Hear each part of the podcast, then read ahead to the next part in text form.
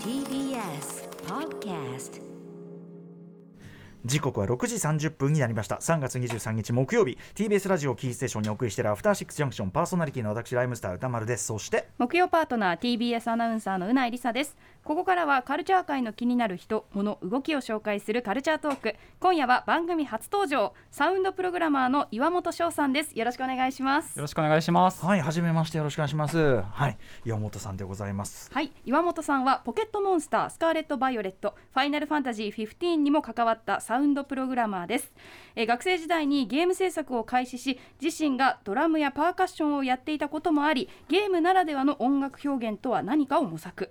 その中で動的に音楽を変化させるシステムインタラクティブミュージックの存在を知り研究会を立ち上げました、現代のゲーム音楽の広がりを知るためのキーワードの一つインタラクティブミュージックを世に広める活動をされています。はいということであのまあゲームはい。木曜日はこのうないさんと私もゲーム大好きであ。のゲームの話題多いんですけどもとはいえあのどう作ってるかに関してはもちろんど素人なので、はいあのぜひちょっと初心者としてあの基本的なことから伺いますがよろしくお願いします。よろしくお願いします。えーまずですが、はいサウンドプログラマーって改めてどういうご仕事なんですか？そうですね。えっと改めましてサウンドプログラマーという仕事をしています岩本翔と申し岩ます。本さんです。はい。えっと今はフリーランスなんですけど、その前にえっとスクエアエニックスさんでまあサウンドプログラマーとして、えーお仕事をしておりまして、うんまあ本日ご紹介するインタラクティブミュージックのシステム、その音楽の制御システムっていうのをその時作っていましたと。うん制御システムはい、うん。でサウンドプログラマーってもちろん皆さん全然聞きなじみないと思うんですけどあの、まあ、音にもいろいろ制御するところがあって、うん。まあ、音量調整に始まり、まあ、3D の音源配置とか、あ。こう空間音響表現とか、うんうん。本当にいろいろあるんですけど私がその中でまあ得意としているのが、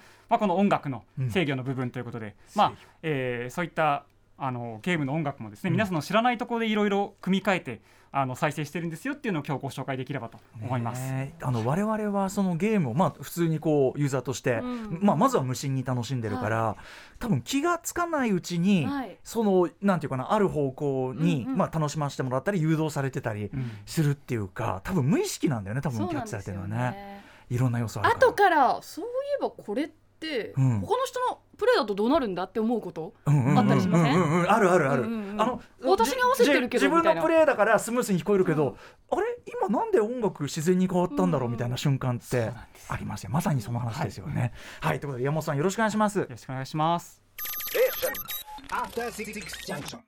ここからはカルチャートーク。今夜はサウンドプログラマーの岩本翔さんです。よろしくお願いします。よろしくお願いします。はい、えーということで今日は現代のゲーム音楽を考えるというか、まあ、我々がゲーム今してると多分全く無縁ではいられない要素だと思います、インタラクティブミュージックについてまずはざっくりと伺っていきたいなと思います。インタラクティブミュージック具体的にどういうものでしょうか、はい、ちょっとこれを考える上ですねまずあのインタラクティブじゃない、うんうん。その前の、まあ、昔のゲーム音楽がどうだったのかっていうところとちょっと比べてみたいんですけど、うんうんあのいわゆる、まあ、2D の古典的な RPG みたいなのを思い浮かべていただきたいんですけど、この時の音楽って、大体そのフィールド画面だとフィールド曲になります、うんうんうん戦闘画面だと戦闘曲になります、うんうん。でリザルト画面だとリザルト曲になります、うんっていう感じでこう画面と音楽がまあ大体対応していたんですね。うんうんで、まあ、そこからゲームが進化して 3D になりましたと、うん。モンスターも主人公も 3D でそしたらやっぱり当然 3D のフィールドでそのまま戦いたいってなるじゃないですか。あの動きがシームレスにね場所はシームレスに移動してるんだから音楽も、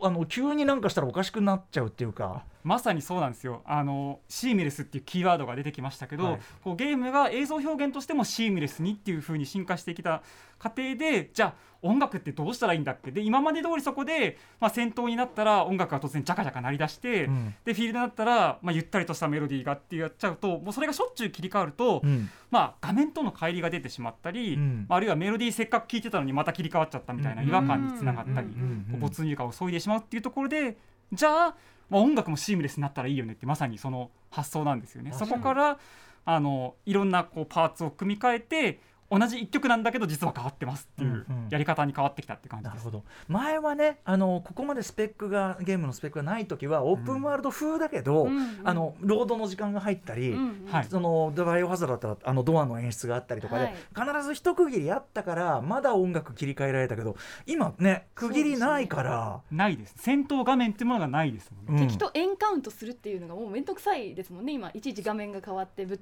その戦うバトルフィールドが変わったりすると、なんだろうねムービーチックなところからもうシームレスに本当にゲームに入ってたりもするし、これは音楽作る側は大変だというのはね、はい。ありますけど。ちなみにこの、えっと、ゲームのそのインタラクティブな音楽に関してのインタラクティブ性ということに関しては結構前になりますが2月2019年5月23日に、えーゲーム音楽作曲家の下村陽子さんをお招きして、はい。あのーでその時にもあの今のゲームってそうなってますよね、はいはい。って言ったらあの下村さんがまさに言っててで割と初期の例としてストツストリートファイターであの格闘ゲーム体力が減ると曲がアップテンポになるとか、はいそういうような例を挙げていただいたんですけど下村さんとはもうお仕事は？そうですね。あの「ファイナルファンタジー15」の際に、まあうん。直接お会いしたのは12回なんですけど、うんうん。あの本当に楽曲をお預かりしてですねはい。あのこの曲をできるだけあの自然につなげますのでっていうことで、うん。あの使わせていただきました。なるほどなるほど。ねあのその際も出た話。ただ15こそまさにあのオープンワールドで,、うん。でしかもそのこう歩いてるとその AI のそのキャラクターの味方たちが自分僕のプレイヤーの行動を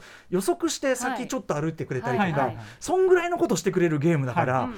いよいよ音楽もね当然そのプレイヤーのなんか動きに合わせてっていうか多分無意識にあもうし自然に変わったってぐらいじゃないと、ね。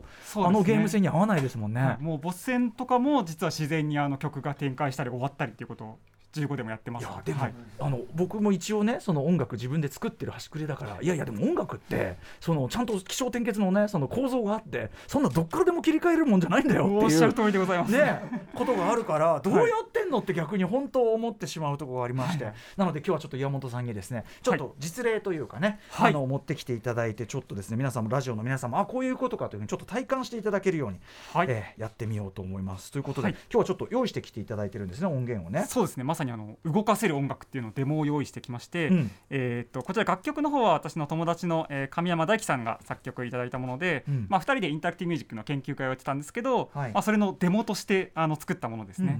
で、えーっとこれから何をするかと言いますとお二人にご協力いただいてですね、はい。お二人ゲームやってるという、まあ、体で、うん。えーまあ、声を出していただきますと、うん。でその声をキューにして私が BGM を操作するんですけど、うん。まあ、お二人の声が、まあ、ある種プレイヤーの操作みたいなうん形で、うん。で、えー今からダンジョンの BGM を流しますと、うん。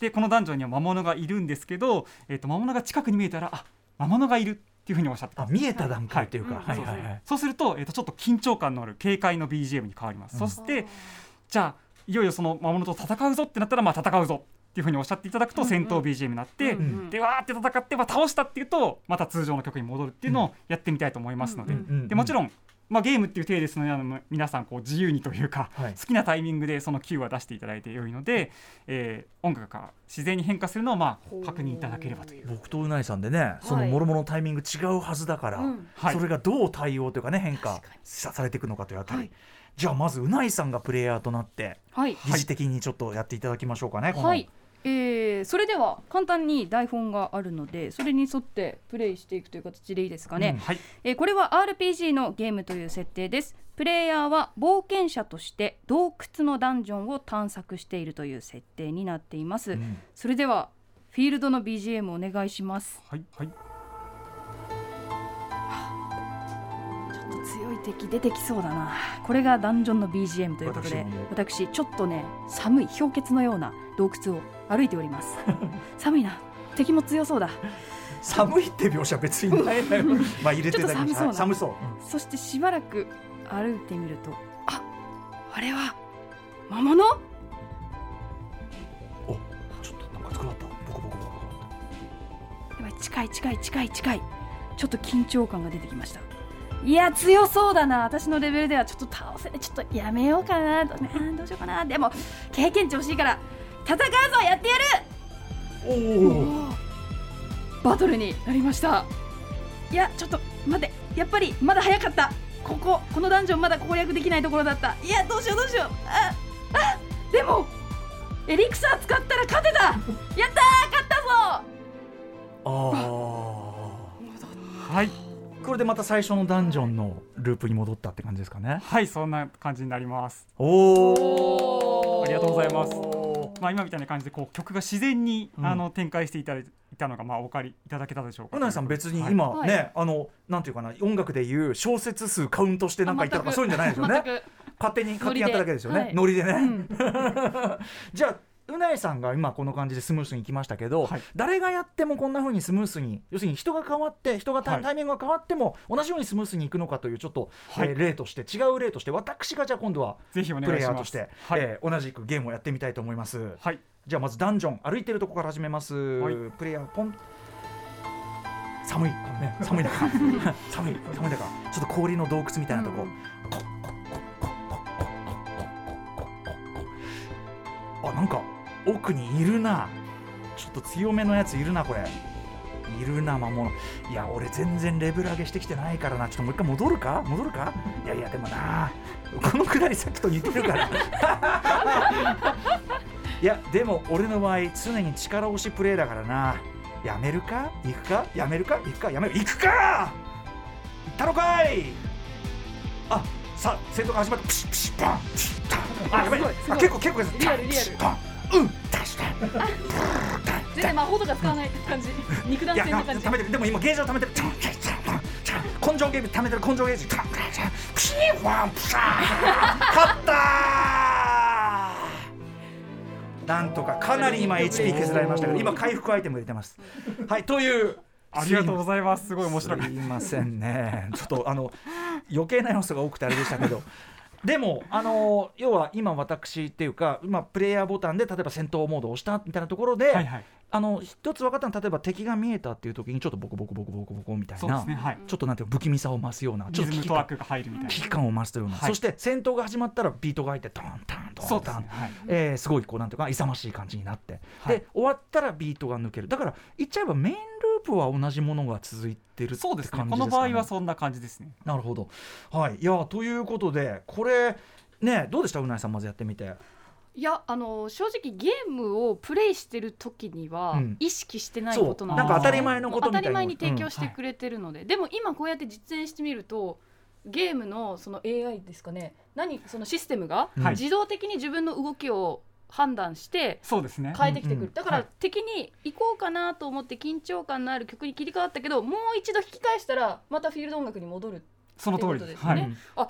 そっか。そうだよね。そういうことをゲームが。はい判断してやってくれてるんだなってい私が今手でやりましたけど、うんゲーム中ではあのシステムがやってます、うんはい。うんこれまあ言わずもがなつまりその我々のプレイに応じて音楽が変化するここに双方向性インタラクティブ性、はい。インタラクティブミュージックという、まあ、ゆえんがあるわけでしょうがただ言うはやすしでこれあの具体的にどうやってまず変化をつけているんでしょうか、そうですね。あの今やっていただいた通り本当にプレイヤーがいつバトルに入ったりとかいつ敵を倒すのかって全然わからないわけですね、うんうんうん。で、まあ、それは曲の頭かもしれないしお尻かもしれないし小説の頭かもしれないし3拍目かもしれないしっていうのを、まあ、いつ切り替えてもいいように音楽を作る必要があります。とはい。でそこで、まあ、今やったみたいなのは例えばフィールドではストリングス主体のアレンジを流しててでバトルに入ったら、まあ、打楽器とか、えー低音のリズム体ですね、はい。を加えていってより緊張感とか疾走感を増すでこのやり方っていうのはこうもう同時に複数のトラックを流してるんですね。流してる中で、えー、と最初はドラムとか打楽器体が、えー、と音量ゼロなんですけど、それを、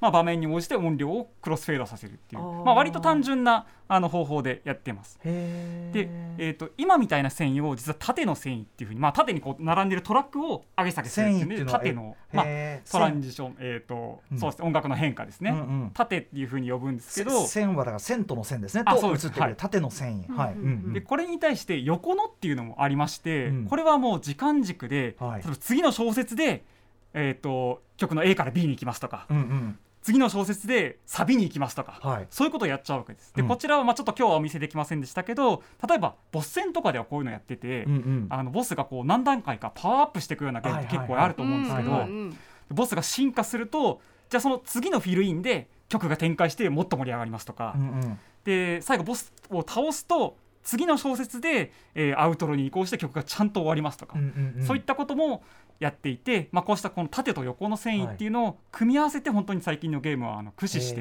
演出されてます。あのちょっと一個一個あの改めて伺いたいんですけどその縦って今おっしゃってたその、はい。要するに最初もともと全部の要素全部合わせたら多分戦闘シーンのあのさっきビートが流れてたみたいなのに近い、全部出せばああなるみたいなのを、はい。要するに最初はいろんな音をミュートしててそね。の一個一個音を、まあ、抜き差しっていうか、はい。まあなんていうか本当に僕らの打ち込み音楽の考え方に近いっていうかあこのこここではこの音出してこの音ここではビート抜いてっていうんでニュアンスを出していくみたいなそうですね。ことが縦で、はい。で横はでもまさにあの途中で変調してったりとかあるじゃないですか今のでゲームって。きちゃいますね。はい。スムースにこうそれこそ B メロ入るとおっしゃったけど、とかあの変なんかキーが変わってったりとか、はいどっちかというとやっぱ横の横の方が難しい。ですよね。はい。圧倒的に難しいです。あそれはだからあの小説が、まあ、例えば2小節に1回4小節に1回だとか本当に曲によっては下村さんのそれこそ曲だったりしたらあのこのコード進行のところではあまりつなぎが良くないので、うんうん。ちょっとこの次のセクションに行くまで待ってから遷移してくださいとかそういったところまで結構あのまあ気を使ってのデータを設定したり。ですよね。はいあの音楽だから、うんうん。あのいつでもどこでも変えられるわけじゃなくて、うんはいまあ例えばふ僕らみたいなすごい割と単純なループミュージックでさえ基本的には2の倍数で、うん。そうですね。の小説で2の倍数の小説でやんないとそれは気持ち悪いし、はいはいはい。できれば4の単位でいきたいとかはい。でメロディーがあればなおさらですよね。もう最小単位が決まってるだろうし。そうですそうです。となるとですよはい。どどうやってリアルタイムで反応するんだって本当不思議なんですけど、うんうんそのあたりもちょっと突っ込み始めると結構長くなっちゃうんですけど あのーまあ作り方としてはえっ、とまあメロディーを出してるとやっぱり遷移しにくいんですよ、うんうんうん。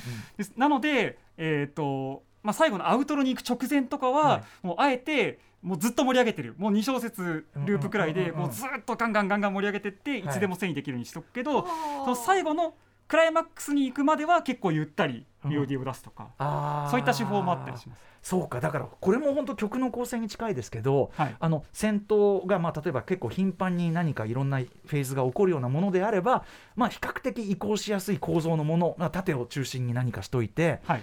で、まあ、ドラマ的に絶対盛り上げなきゃいけないようなところに、まあ、その満を持して横の繊維のものを用意しといてで多分ですけど、はい。その小説的にキリが悪いところをうまくこう、ごまかすっていうかその死者誤入してこっちとかそうはいうジャッジをなんかコンピューターがするとかそういうのがあるのかなと。そういうジャッジをするプログラムを私が書いてましたってやっぱまさにそういうことです。はいね、だから我々が今ここで戦闘だとあかー。ここで決め決め技必殺技だみたいなことをやった時に死者誤入して、こうこっちのそのあとあとはい。2小節後、あと4小節後はい。に転調みたいなことを判断するっていうか、はいことですよね。そうなります。で多分我々はそれをまああ今スムースになったってなんか、うんうんうんうんあと他のいろんな音の塩梅とかじゃなくてドシャーンとか音が長くなってると数小節はごまかせるとか、あそういうのもありますね。ね。はい。そういうようななんかいろんな仕掛けがきっとあるんだろうなと。つなぎ方であのつなぐところにちょっと別のパーツを入れたりっていうのも、うんうんうんまあ、こだわる場合があったりするので、はいはいあの例えばボス戦って一番こう演出必要になる音楽が求められると思うんですけど、なライフが残り10%終わったらとかなんかその明確なあるんですか？そのシステムが。そうですね。本当にそれはあのゲームの時間によって例えば30%にしようと。いや40%にしようみたいなところで切り替えポイントを見つけて早すぎてもちょっとずっと盛り上がっちゃうし、うんうん遅すぎても今度あのアウトロに間に合わないみたいになるので、うんうんうんうん。はい調整しながらですけど、はい。うんえラストの一撃でぴったり終わる場合ってそれはい。どうなってるんですか、いやまあそういう意味でぴったり終わるのは本当に無理です原理上。そうなんですけどじゃあそっか。1小節とかなら、まあ、カットシーンの最中でなんとか辻褄が合うので。す最後スローになって敵がとこうかですね。倒されたりするからそこで終わらせるみたいな、そうだよ。だからそあのー。なんだろう DJ とかで言うとシャーンみたいあなあのビートレスな感じになって何かそこで帳尻を合わせてるんじゃないかなとかね。そうですね。あの最近のめちゃめちゃこだわっているファイハイファイラッシュっていうあの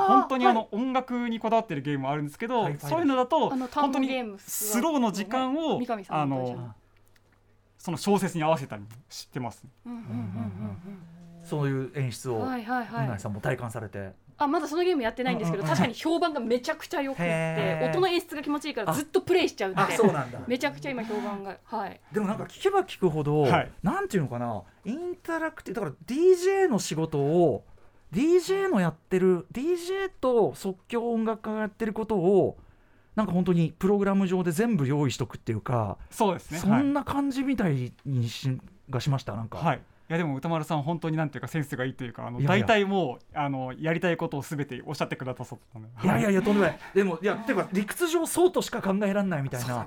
はい、でもでもやりながら本当にあの体感してることはごく自然に、ううんうんうん。わーなんか自然にあなんかなんかえー、もう今のゲームって映画のサントラみてえだなってどういうことみたいな、なんかそんな感じだよね、うん。後から気づく。なんか勝手に素人目だと全部 AI がやってくれてんだと思ってちゃ思っちゃってました。うんうんうんうんでもそれを全部制御システムにより調整してるってことなんですね。はいそうなります。やっぱりその人間がその音楽を何が気持ち悪く感じて何なら大丈夫かっていうのはそれはジャッジは AI できないから。まあ AI じゃなくて普通に手で打ってます手で打ってる。ねこの小説ならいいですみたいなのを。そういうことですよね、これならできるっていうの。それは判断は岩本さんたちがしてるってことですから。はいそんな感じです。はい。すいませんちょっと短い時間ではい。ちょっと興奮していろいろ私もいろいろ言ってしまいましたが。